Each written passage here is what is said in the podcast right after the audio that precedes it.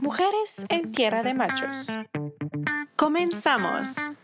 Bienvenidos a este séptimo capítulo de Mujeres en Tierra de Machos. Raquel Carrianluga, cronista deportivo. Bienvenida. Muchas gracias, Sofía, por la invitación y por así que todo un placer, ¿verdad? Poder ayudar con este, con este gran proyecto que tiene. Para empezar, ¿por qué elegiste la carrera de comunicación? Es algo bien curioso y me gusta mucho platicarlo. Te lo voy a decir de manera muy general. La verdad, yo quería estudiar medicina. Yo en mi vida me imaginé, me visualicé en el mundo del, del periodismo. Quería estudiar medicina, soy fanática de los deportes, entonces dije, estudio medicina y luego me hago una especialidad en medicina del deporte y me dedico a eso. Pero bueno, por cuestiones personales no pude, entonces mi segunda opción fue educación física. Dije, deportes, me voy a educación física, vámonos. Eh, pasó el tiempo, no pude entrar. En mi familia me dijeron, no, ¿sabes qué? Estudia algo, no puedes estar así un año o un semestre. Entonces, ¿qué dije? Deportes, deportes. Ay, bueno, voy a ser reportera de deportes. Y fue por eso que entré en lo que es el mundo de la comunicación. Pero si no, ahorita me estarías viendo eh, allí de allí en los partidos con el equipo de los Pumas siendo, siendo la, la, la doctora de ahí del deporte. Y ya que entraste a la carrera de comunicación, como muchos que aprendimos esta carrera, ¿sí fue lo que esperabas? Como que desde un principio yo sí estaba muy dirigida a lo que quería hacer. En el primer semestre es una cosa, conforme va pasando el tiempo vas cambiando de lo que es idea y yo no. Yo sabía que solamente en el mundo del deporte me iba a ayudar o ya sea el periodismo o la fotografía. La mercadotecnia no me iba a ayudar en lo absoluto. Entonces yo desde un principio dije las materias que van encaminadas es donde yo más le ponía atención. Sí hubo cosas que cambió, afortunadamente y también por desgracia. La Vasconcelos nos pone en un punto en donde tienes que hacer las cosas bien, porque si no las haces bien no, no sobresales. Entonces pues uno se, se, las tiene que rascar con sus uñas y eso es lo padre de aquí de la, de la Universidad José Vasconcelos y de los maestros. Siempre nos dicen, tienes que echarle ganas porque allá afuera el mundo te va a comer. Y yo tenía muy presente eso con mis maestros. Como alumna yo decía, ay, cómo son exagerados. Sí. Pero ya una vez que estoy acá afuera, digo, me hubieran exagerado más mis, mis maestros. Es bien difícil estar allá. Y al momento que ya combinaste tu carrera, empezaste trabajando en cuáles periódicos? He cubierto de todo, ¿Sí? hasta sociales. Wow. Empecé haciendo mi servicio en el Victoria de Durango. El servicio pues nada más son seis meses. Me gustó tanto en, en el área deportiva, ¿eh? Sí. Me gustó tanto que hice otros seis meses de agra nada más de ganas. Para estar. Sí, claro, claro que mis jefes en aquel entonces pues ellos fascinados, ¿verdad? Uh -huh. Donde decían, no me cobra y hace el trabajo pues que a sí. todo dar. Posteriormente me invitaron a lo que fue el contacto. Estuve como un mes, dos meses a lo mucho en la sección de local. Cubría okay. política, que el Congreso, que educación, que salud, que todo eso. Y dije, no, definitivamente esto no es lo mío. Uh -huh. Se aprende mucho, sabes muchas cosas, tienes muchas relaciones, pero no es lo mío. Y en una de la nada, en una rueda de prensa de, me acuerdo muy bien, en el Hotel Gobernador, acerca de, en, del Hospital General en aquel entonces, que sí. estaba a un lado de la iglesia de San Agustín, sí. eh, me dice, me encuentro al, al, al jefe editorial del, del siglo en aquel entonces, Jesús Salcedo, el señor Jesús Salcedo. ¿Dónde está trabajando? Es, él sí. está así como que bien mal hablado, ¿verdad? Pero no eh, ¿dónde está trabajando? Yo en el contacto, pero estoy de, de reportera de local. La espero mañana. Y yo, ¿para qué? Pero yo me saqué mucho de onda. Sí. Dije, ¿por qué? ¿Para qué? Mañana empieza con nosotros en deportes. Ya lleve papelería. Ahorita le doy un, un papelito donde usted me diga. Y ahí llega y yo, ¿es en serio? Sí, ahí la espero. Yo, ¿a qué hora? Que a las nueve y media o algo así. Al día siguiente llegué con papelería e inmediatamente empecé a trabajar. Y en el siglo sí duré muchísimos años, siete años aproximadamente. La mayor parte del tiempo he trabajado en lo que es este deportes. Uh -huh. Del siglo me salí por cuestiones personales muy muy fuertes. Entonces me fui de jefa de prensa de Alacranes de Durango. De la nada, o sea, tenía dos días yo sin trabajar. Me salí un viernes, sábado y domingo y el lunes empecé a trabajar. O sea, como que nunca he descansado. Sí. Y también de la nada llega el reportero del contacto al estadio hacer una entrevista a los chavos y luego me dice, oye, están solicitando a una chava que cubra sociales en el contacto. ¿Qué onda? ¿Te avientas? Y yo, órale, va. Y entonces regresé otra vez al contacto. Y ya de allí me pasé, estuve como un año aproximadamente y de ahí me pasé a jefe editorial en lo que es el contexto. Tres años y medio. Algo totalmente diferente a lo que yo había pensado, a lo que estaba acostumbrada, porque yo estoy acostumbrada a andar en la calle. Así esté el calor a 45 grados o el frío a menos 15 15, a mí me gusta andar en la calle. Yo estoy allí, entonces estoy en el contexto y me cambian mi dinámica. O sea, trabajar de 5 de la tarde a 1 de la mañana en, un escritorio frente a un monitor. Entonces, imagínate. Pero bueno, ahí se aprende todavía mucho más, porque no es reportear, es tú eres la responsable de la edición. Y ya después de allí me hablaron a lo que es el Órale que chiquito, que es donde actualmente estoy, estoy laborando para reportera de deportes. Entonces dije, bueno, no, cabe duda que definitivamente uno regresa a sus lugares de origen. Y más que nada hacer lo que te gusta, ¿no? Porque obviamente cualquier trabajo va a ser bueno. aparte estás en la rama que es periodismo, pero mientras sigas haciendo lo que te apasiona, aparte de eso, ¿qué deporte es el que más te gusta cubrir o tienes unos que dices, este me gusta más o en general todos te gustan? No, hay unos que no me gustan en lo absoluto. Los toros, odio los toros. Odio ir a las corridas de toros. Es un arte, deportivamente sí, sí es un arte, pero creo que también no todo en la vida es trabajo, hay que ser humanos. Y entonces yo sí estoy muy a favor de que la humanidad todavía podemos ser buenos. Entonces los toros los descartos. Un, solo en una ocasión he ido a una y fue novillada que ni siquiera matan al, pobre toro. Pero de todos modos salí con un dolor de cabeza. Los toros nos vamos a un lado. El deporte que más me apasiona cubrirlo es el triatlón. el triatlón, el triatlón es levantarme a las 5 de la mañana para poder estar a las 6 que arranca y ahí estoy todo el tiempo. Sí, hasta que acaba. Es el que me, me fascina. me gusta estar siguiendo a los triatletas, no solo de Durango, sino a nivel nacional e internacional. Hay una Copa del Mundo y soy de esas enfermas que están en redes sociales siguiéndolos. No, pues. Ese me encanta. Soy apasionada al béisbol, me gusta el béisbol, pero no me gusta cubrirlo. ¿Por qué? Porque es algo que me gusta, quiero ir a disfrutarlo. Entonces tengo que ir a cubrir un partido de béisbol y es muy diferente el trabajo al disfrutarlo. Sí, y el fútbol me gusta, pero no porque sea el deporte más popular del mundo, sino porque yo soy universitaria de corazón, le voy a mis Pumas. Entonces es así como que pues, tengo que ver el fútbol por, mis pumas. Okay, sí, y hay otros deportes también que son muy buenos, como el box. Sí, el, box es el box te, apasiona. Toda la adrenalina, cuando van subiendo los pugilistas ahí al ring, te apasiona la adrenalina con la que tiran los ganchos, con las que eh, suben la guardia, con la que tiran la toalla. Sí, son, son deportes que, que yo creo que no a cualquier persona se le da. Y hay un deporte que no nunca he cubierto porque no me gusta, es el fútbol americano. O sea, como que es algo que no, que no es para mí.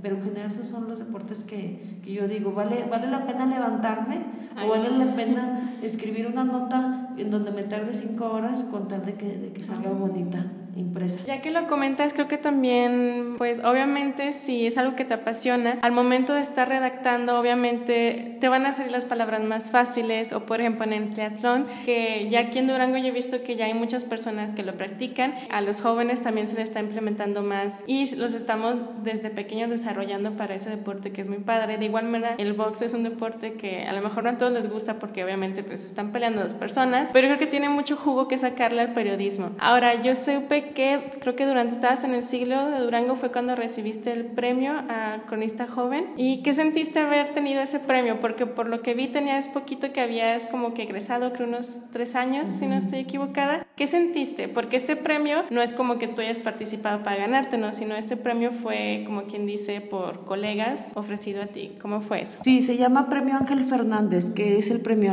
al, cronista joven. Eh, cada año lo que es la Federación Mexicana de Cronistas Deportivos lo realiza no solo a Durango, sino a nivel, a nivel nacional. Todos los estados que estamos afiliados tenemos una asociación eh, totalmente afiliada que aquí en Durango es la, la, la Ducrode. Eh, se, participa, se participa pero sin concurso. Como tú lo acabas de decir, nuestros mismos miembros nos, nos premian sin poner este, algún concurso ahí de por medio. Entonces sí, yo creo que tenía como unos tres años. Hay reglas para ese premio, no, es, no es nada más así de que, ahí ella escribe bonito, le vamos a dar el premio. Sí, debes de tener mínimo cinco años ah, en la labor periodística. Yo tenía tres años en el siglo, pero bueno, ya tenía lo que te acabo de comentar eh, en, el, en el Victoria y en el Contacto. Entonces ahí cumplí los cinco años. Sí. Estuvo padre, fue acuerdo que fue en la Ciudad de México.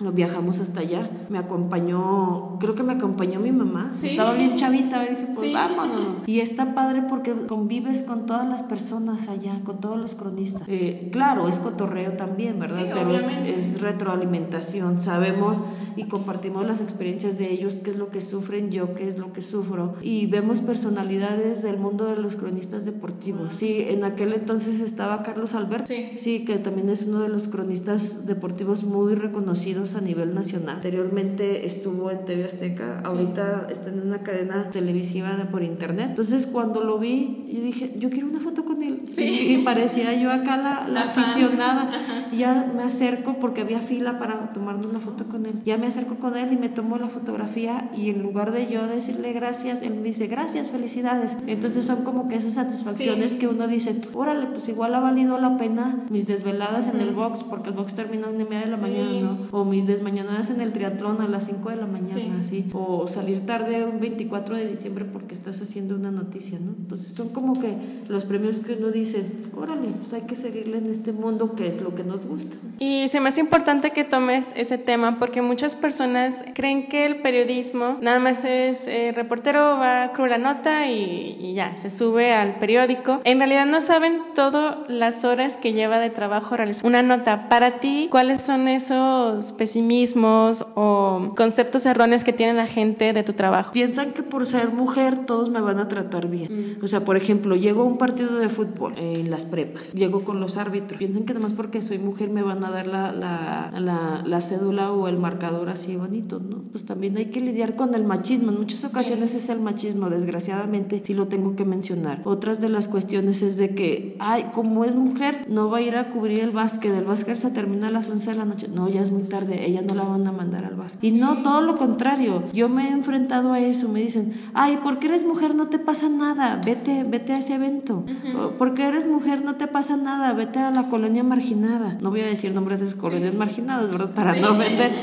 Pero, pero nos mandan a todos esos lugares. También, ¿qué es lo que pasa? Nos ven, bueno, en aquel entonces, ¿verdad? Ahorita ya no tanto. Me veían jovencita y me decían, usted ni está trabajando. Ya, O sea, las mismas personas ya mayores me, me ofendían a mí en ese aspecto. O sea, creo que no necesitamos tener 40 años para ser inteligentes. Yo conozco simplemente el chavito este que está, eh, acaba de entrar a la UNAM. O sea, tiene 12 años, es inteligente. Creo que cualquier persona, mientras se siga preparando, de tener las palabras correctas para darle ahora sí que una bofeteada con guante blanco, ¿verdad? Y ya que nos contaste un poquito de cómo es el ambiente que se vive aquí en Durango, ¿cómo ves tú el futuro del periodismo a nivel nacional y un poquito centrada aquí en Durango? Actualmente doy clases de periodismo, sí, de, de va- de varias vertientes del periodismo, fotoperiodismo, periodismo especializado y muchas otras cuestiones. Y yo siempre les digo a mis alumnos la primera clase, siempre y cuando sea un grupo nuevo, les digo, no se dediquen al periodismo. Y de verdad no se dediquen. El mundo del periodismo no tiene futuro. Esa es la realidad, eso es lo que yo veo. Y lo que yo te aprendí hace 12 años es lo mismo que te estoy aprendiendo ahorita. O sea, no tenemos algún otro avance. Nuestro avance ahorita es que ya tenemos internet, que ya tenemos di- diapositi- dispositivos móviles, ¿sí? que ya tenemos este, las redes sociales. Esos son nuestros avances, pero eso no es en el mundo del periodismo, eso es en el mundo de la tecnología. Exacto. ¿Qué hacen los periodistas? Y aquí sí tengo que ser muy, muy clara. Si no van a, un, a una rueda de prensa, le piden el audio a su otro compañero y ya de eso sacan su noticia. Entonces, eso no es, no es periodismo. A nivel local y a nivel nacional es exactamente lo mismo. Libertad de prensa es una, es una Sí, cosa, ¿eh? es totalmente aparte. Pero no todo lo que se ve o no todo lo que se sabe se publica. Y los periodistas piensan que pueden publicar cualquier cosa. No tienen definido eso. En mis clases yo, y creo que tú, tú Sí. te diste cuenta, hacíamos comparación de cómo escribían a cómo se debe de escribir. Exacto. ¿Y qué te gusta? ¿Un 2% de, de los periodistas o un poco menos escribe, habla, toma fotografías correctamente, todos los otros no. Entonces no, no es bueno para mí el mundo del, del periodismo si alguien se quiere dedicar a esto. Yo lo hago porque me apasiona Exacto. y porque soy maestra y me tengo que documentar y tengo que dar clases y todo, sé que estuve equivocada muchos años, pero nadie me lo dijo, lo tuve que descubrir yo por mi otro Sí. trabajo. ¿Tú crees que si yo llego con un periodista que tiene 35 años escribiendo de una manera y le doy las nuevas reglas, lo va a cambiar. Me va a decir que estoy loca, que ellos siempre lo han escrito así y que ellos son los que tienen la razón. Somos muy sangrones en los medios de comunicación. Los fotógrafos y los periodistas somos las personas más especiales que puede haber en el mundo. Tú no los puedes tocar ni con el pétalo de una rosa porque ya se están quejando. Y creo que debemos cambiar esa mentalidad. Si yo me salgo del periódico, no, va, no pasa nada. Al día siguiente sale mi sección normal.